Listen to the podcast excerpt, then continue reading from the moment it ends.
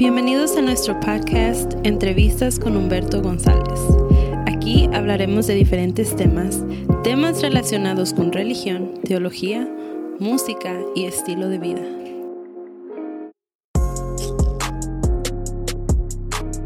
Hola, ¿qué tal amigos? Mi nombre es Humberto González. Espero que se la estén pasando de lo mejor. Hoy estamos en nuestro segundo segmento y como lo prometido es deuda, les había prometido buenos y interesantes programas. El día de hoy no va a ser la excepción. El día de hoy estaré entrevistando a una persona que está siendo de mucha influencia a nivel local, a nivel pueblo, por decir, a nivel ciudad, por decirlo así. Su nombre es José Suárez. José, ¿cómo estás? Muy agradecido por la invitación, Humberto, este, una vez más eh, juntos en este programa y pues bendecido y a ver qué podemos hacer. Muchos de nuestros oyentes ya han escuchado de ti, te han escuchado por la radio, por el internet, tienes diferentes programas en las diferentes plataformas. José Suárez, ¿quién es José Suárez? más que decir quién soy, y para no meternos en ese tema, voy a decir lo que estoy haciendo. Eh, hago ahorita eh, dentro de la iglesia es eh, estar enseñando, dando la escuela dominical, turneándome con otro de los hermanos ahí, este, ya sea con los adultos o con los jóvenes.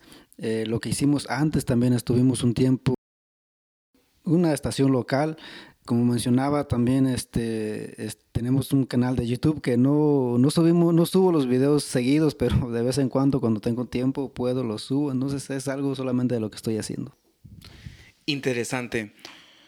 Antes de adentrarnos a lo que son las preguntas José quiero primero dirigirme al público cuando se esté escuchando en, en estos momentos quiero decirles que esta entrevista vamos a tocar temas muy sensibles, muy delicados y esta entrevista la vamos a hacer con mucha responsabilidad y con toda seriedad. Una de mis primeras preguntas, José, que, me gustaría hacerte aprovechando el amplio conocimiento que tienes una vez que eh, tienes la preparación que tienes, para ti, ¿qué es ser cristiano? Ah, tal vez no tanto sería para mí, sino ah, mm, si vamos a hablar acerca de lo que nos dice la Biblia, eh, esto está ahí en Hechos capítulo 11, donde dice que se les menciona, se les llama a los eh, seguidores de Cristo cristianos, por esa razón, cristianos es eso, entonces eh, un seguidor de Cristo, alguien que su vida gira alrededor de Cristo, alguien que sigue las pisadas de alguien que eh, obedece o trata de, obedecer, de, cumplir o de seguir el ejemplo de Cristo. Eso sería, eh, según la Biblia, un cristiano, un seguidor de Cristo, un discípulo de Cristo, que así se le llamaba también. Antes se le llamaba los del camino, los de este camino, eh, pero más conocidos como cristianos por, por la persona de Cristo para mí. Y lo que dice la Biblia es eso, un cristiano es alguien que sigue el ejemplo, las enseñanzas de Cristo quieres ver a una persona, ¿cómo, es? Como dice la Biblia por ahí en, alguna parte, por sus frutos los conoceréis. Una persona que la miras, que sus frutos te los está mostrando de acuerdo a los, a los mandatos, a, la, enseñanza de Jesús, pudiéramos calificarla como una persona cristiana. Y eso tiene que ver ya con el, con el estilo, por eso lo que, lo que define a un este, cristiano es eso, alguien que sigue las pisadas de Cristo, y pues eso lógico refleja en las vidas, hablando del fruto, se refleja en la vida de, de las personas. Aun cuando vamos a la Biblia, eh, cuando entregan a Jesús o cuando Jesús este, pasa por ese proceso de la cruz, eh, algunos, algunas personas a, Pedro al verlo lo reconocen por su hablar, por su actuar. Una de las eh, cosas o cómo reconocían a los seguidores de Cristo en aquel tiempo era eso, su forma de hablar, su forma de actuar, de comportarse. Lo que dijo Jesús acerca de los frutos. Entonces eso sería el estilo de vida de, un, cristiano. Para, hacer un poco más amplia lo que, lo que sería nuestra primera pregunta, déjame encimarte otra pregunta sobre esta. Al yo decir, creo en Cristo, pero no me esfuerzo por practicar lo que Jesús dice en su palabra,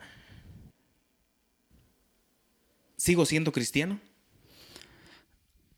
Ah, tal vez depende y la otra vez hablaba en la iglesia un poco acerca del ateísmo práctico, algo que escuchaba también en, en, en YouTube, algunos, algunos y lógicamente que si uno no está siguiendo el ejemplo, una cosa es que uno no, no sigue el ejemplo de Jesús y otra cosa es que uno falle en, algunas, en algunos aspectos, algunos puntos de nuestra vida. Creo que como humanos también este, fallamos pero eso es diferente a uno no seguir o rechazar, digamos, de alguna manera eh, las enseñanzas de Jesús. Pienso que eso sería mm, la diferencia. Y eso, eso, eso me lleva a, plantear ya eh, la segunda pregunta que, que tengo para hacerte. He escuchado y me incluyo yo que muchas veces lo he dicho, que no hay que que no hay mucha diferencia entre lo que es ser, por ejemplo, voy a, voy a hablar un poco...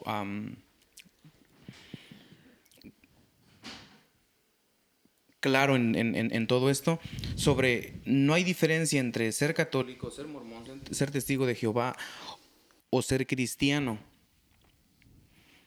Pero, ¿cómo, cómo tú me pudieras decir que la religión cristiana es la verdadera. Teniendo en cuenta el, marco o, la foto grande de las diferentes y muchísimas denominaciones, ¿cómo tú me pudieras decir que es la religión cristiana la verdadera? Creo que todo, para todo hay una, hay una base.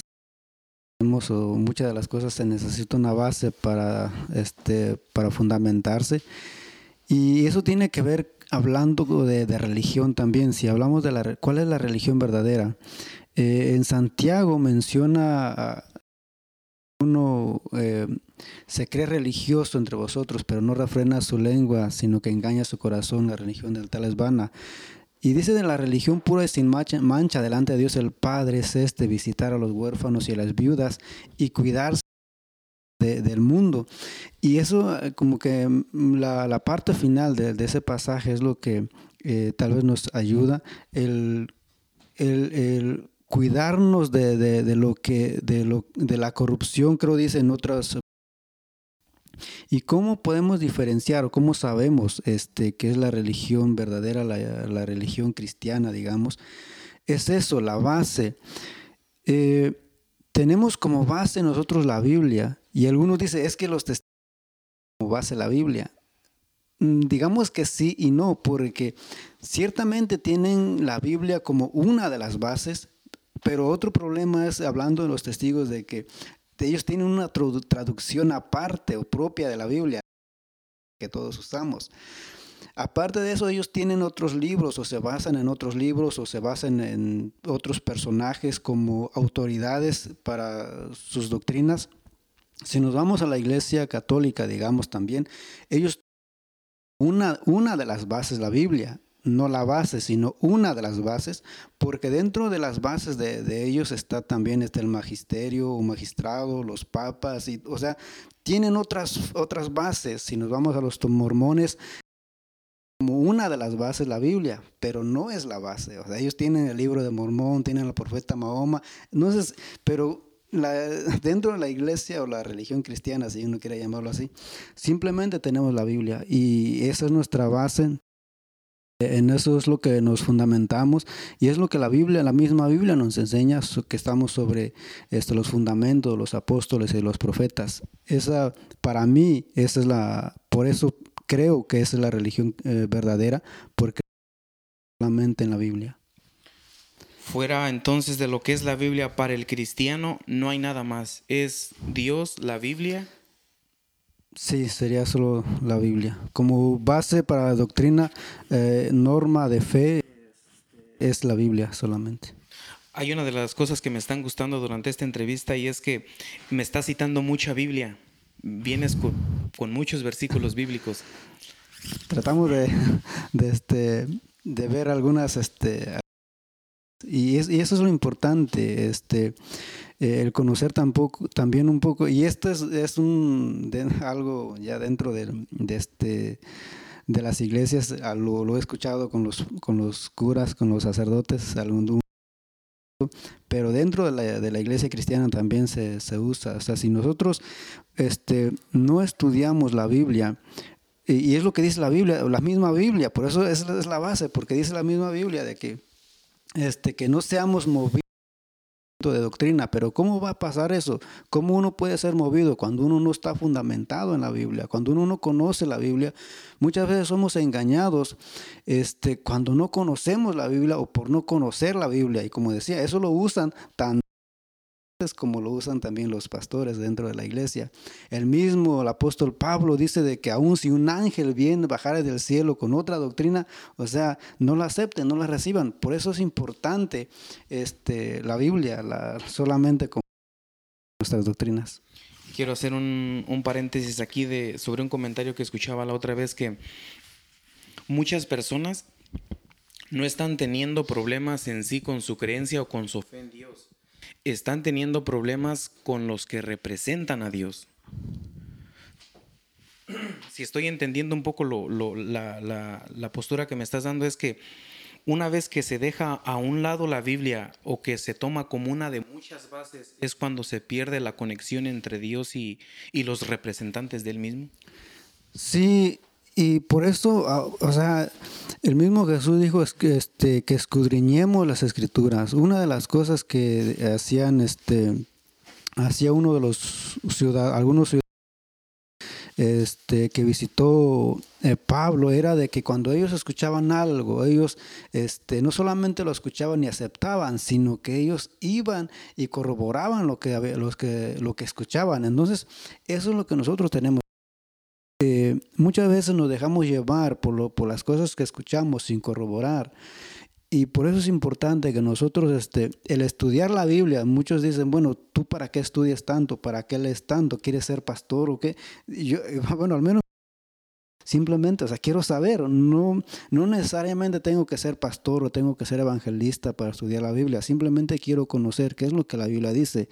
Y eso es lo que uno tiene que hacer, o sea, conocer la Biblia para no ser cuando nosotros nos, de, este, estudiar la Biblia, pasa eso, que nos enfocamos tal vez en las personas, en aquellas, buscamos ejemplos en las personas eh, o buscamos otros guías y porque no estamos fundamentados en la Biblia. Decía al principio, ¿por qué nos llamamos cristianos? Porque seguimos a Cristo. Pero si estamos eh, siguiendo, viendo a otras personas, entonces ya no, no es que dejamos de ser cristianos, pero nuestro enfoque, digamos, tal vez está en un lugar equivocado. Por eso hay muchas otras cosas que escuchamos. Déjame hacerte otra pregunta. Hoy en esta entrevista estoy siendo de alguna manera el portavoz, por decirlo así, de muchas personas que no tienen acceso a una persona, a un líder espiritual, a un pastor, a, una persona que está eh, pastoreando alguna iglesia. Así que hoy quiero ser el portavoz de esas personas. Dentro de muchas cosas que escuchamos, como tú lo dices ahorita, una de las cosas que escuchamos mucho y por las cuales tal parece que se está volviendo un obstáculo para que muchas personas se acerquen a una iglesia es el tema del dinero, José. El dinero nos, vayamos por la, por, la, por la denominación que nos vayamos, escuchamos el dinero y lo relacionamos rápidamente con lo que es riquezas del Vaticano. Nos vamos por otra denominación, escuchamos del dinero y lo, lo relacionamos con pastores, con líderes espirituales viviendo de lo que la gente les da. ¿Cuál es el significado del diezmo? Ah, el diezmo es un, es un tema, es un punto este, muy discutido aún en estos días dentro de las iglesias, tan, tan a favor del diezmo como los que están en contra, digamos, del diezmo. Pero no, no voy a dar una, postura o mi postura en este, eh, en, este, en este programa, pero sí me interesa dar algo que, y así cada uno toma tal vez su, su este, eh, cómo, quiere verlo, cómo quiere tomarlo. Algunos, eh, como decía, eh, toman este, como, eh, como un mandamiento, de algo que estaba dentro de la, ah, de la ley. Entonces dicen, bueno, es que eso era para el Antiguo Testamento y no ahorita, pues ya no, no estamos en, el, en la ley o no estamos en el, en el Antiguo Testamento. Cuando eh, nosotros vamos al, Nuevo Testamento, no se hace mucho mención acerca del diezmo. Jesús en una ocasión solamente menciona el diezmo, creo, ahí este, en Mateo. Y de alguna manera no es para hablar bien del diezmo o animar a la gente a que diezme. Y algunos dicen de que no lo hacía, Jesús no hablaba del diezmo porque ya era algo que se tenía que hacer, se supone que se estaba haciendo y es lo que le dice a los fariseos que diezmaban la, la menta. Pero el que dejaban de lado, pasaban por alto la justicia y el amor de, el amor de Dios. Entonces, eh, no se habla mucho del diezmo, pero Pablo habla mucho de las ofrendas. Eso, digamos, ese es uno de los puntos. Independientemente de este punto que están a favor, si es eh, en el Antiguo Testamento o nosotros como eh, pueblo gentil, que no somos este, israelitas, eh, tenemos que hacerlo o no. Pero puntos que me llaman la atención, o al menos que he escuchado, es cómo ver el diezmo también, no verlo, digamos, como una ley que tenemos que hacerlo, tenemos que cumplir un mandamiento, sino algunos lo ponen como principio para las finanzas. Y eso lo he mirado en, este, no solamente en pastores, digamos, cristianos, sino en, o al menos uno, de los escritores eh, no cristianos, seculares.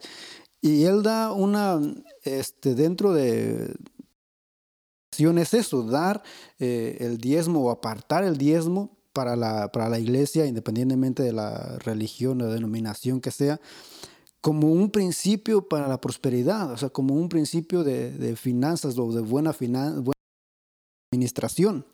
De hecho, este, un, escritor dice de que la ofrenda es el, es el termómetro de la vida espiritual del creyente. Cuando nosotros o cuando alguien ofrenda, cuando alguien diezma o da una ofrenda, este es uno, uno puede ver, o los líderes pueden ver su nivel espiritual, porque eso muestra también su dependencia de Dios. Y de hecho, eh, leía en una ocasión de que así era como comenzó el diezmo.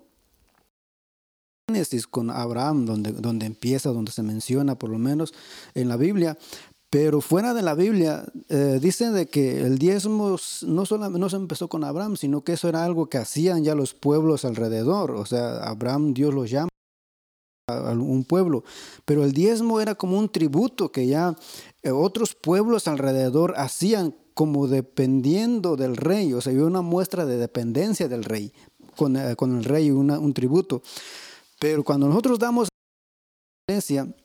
tomando como principio de finanzas es eso, depender no de las finanzas en sí, sino depender de Dios. Es una muestra que nosotros dependemos de Dios. Otro punto es como un principio de desapego. De, la Biblia nos dice amemos las riquezas, de que, este, que no haya avaricia en nosotros. Entonces, cuando nosotros lo que más nos cuesta tal vez es dar, el soltar, eh, el, el, el ayudar, tal vez como que nos cuesta un poco y más de dinero.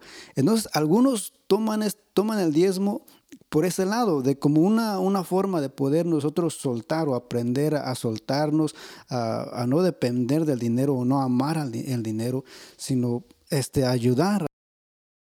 Esos son algunos de los puntos que, que, son buenos, este, creo tenerlos en cuenta. Se nos está acabando el tiempo y quisiéramos continuar. Casi estoy escuchando la audiencia. Sigue, sigue preguntando Humberto, pero se nos está acabando el tiempo.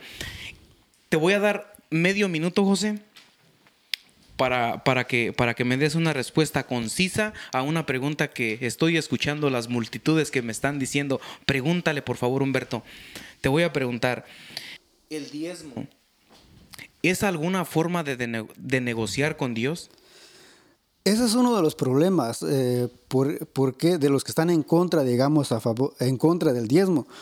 Eh, porque algunos, si uno se enfoca en el diezmo eh, y, tal vez uno se enfoca más, digamos, en una eh, tráeme todos los diezmos a las folí y no verás si yo no abro las ventanas, las compuestas de los, de los cielos y derramaré bendición hasta que sobreabunde. Tal vez nos enfocamos y la idea que uno da el diezmo es con esa idea de que Dios abra los ventanas, las ventanas de los cielos y derrame Ahora, pero eso tiene que ver con la actitud entonces. Entonces ya no estoy dando por agradecimiento, por amor, sino que estoy dando porque estoy esperando las bendiciones. Y eso tal vez no sería la actitud con la que Dios espera el diezmo. De hecho, por eso como decía, Jesús eh, les reclama de alguna manera a los fariseos, porque ellos daban el diezmo de todo, pero que les faltaba la justicia, les pasaban por alto el amor de Dios. ¿Cuál debería ser nuestra actitud para dar, ya sea el diezmo, si quiere darlo, y sería bueno también, ya sea como, este, eh, una, como principios, o, pero en sí, ¿cuál sería la actitud?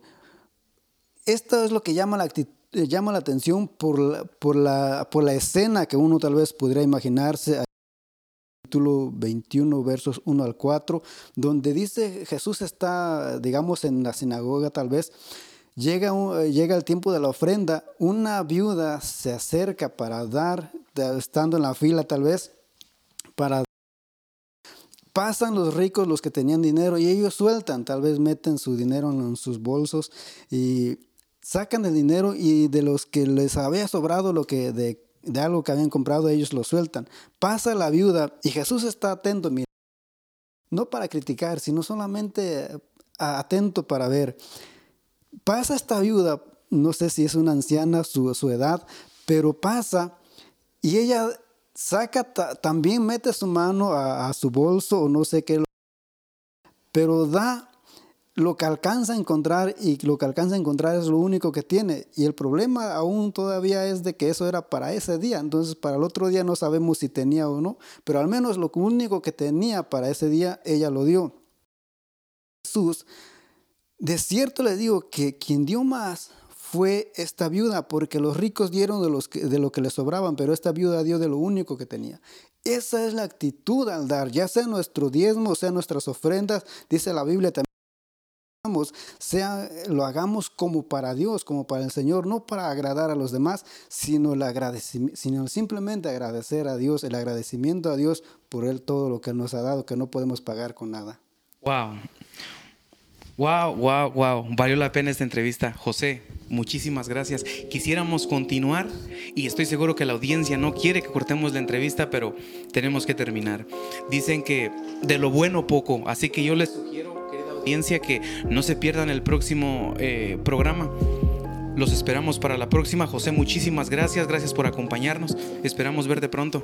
Gracias por la invitación y aquí estamos siempre. Bueno amigos, esto fue Entrevistas con Humberto González. Nos vemos. Que estén bien.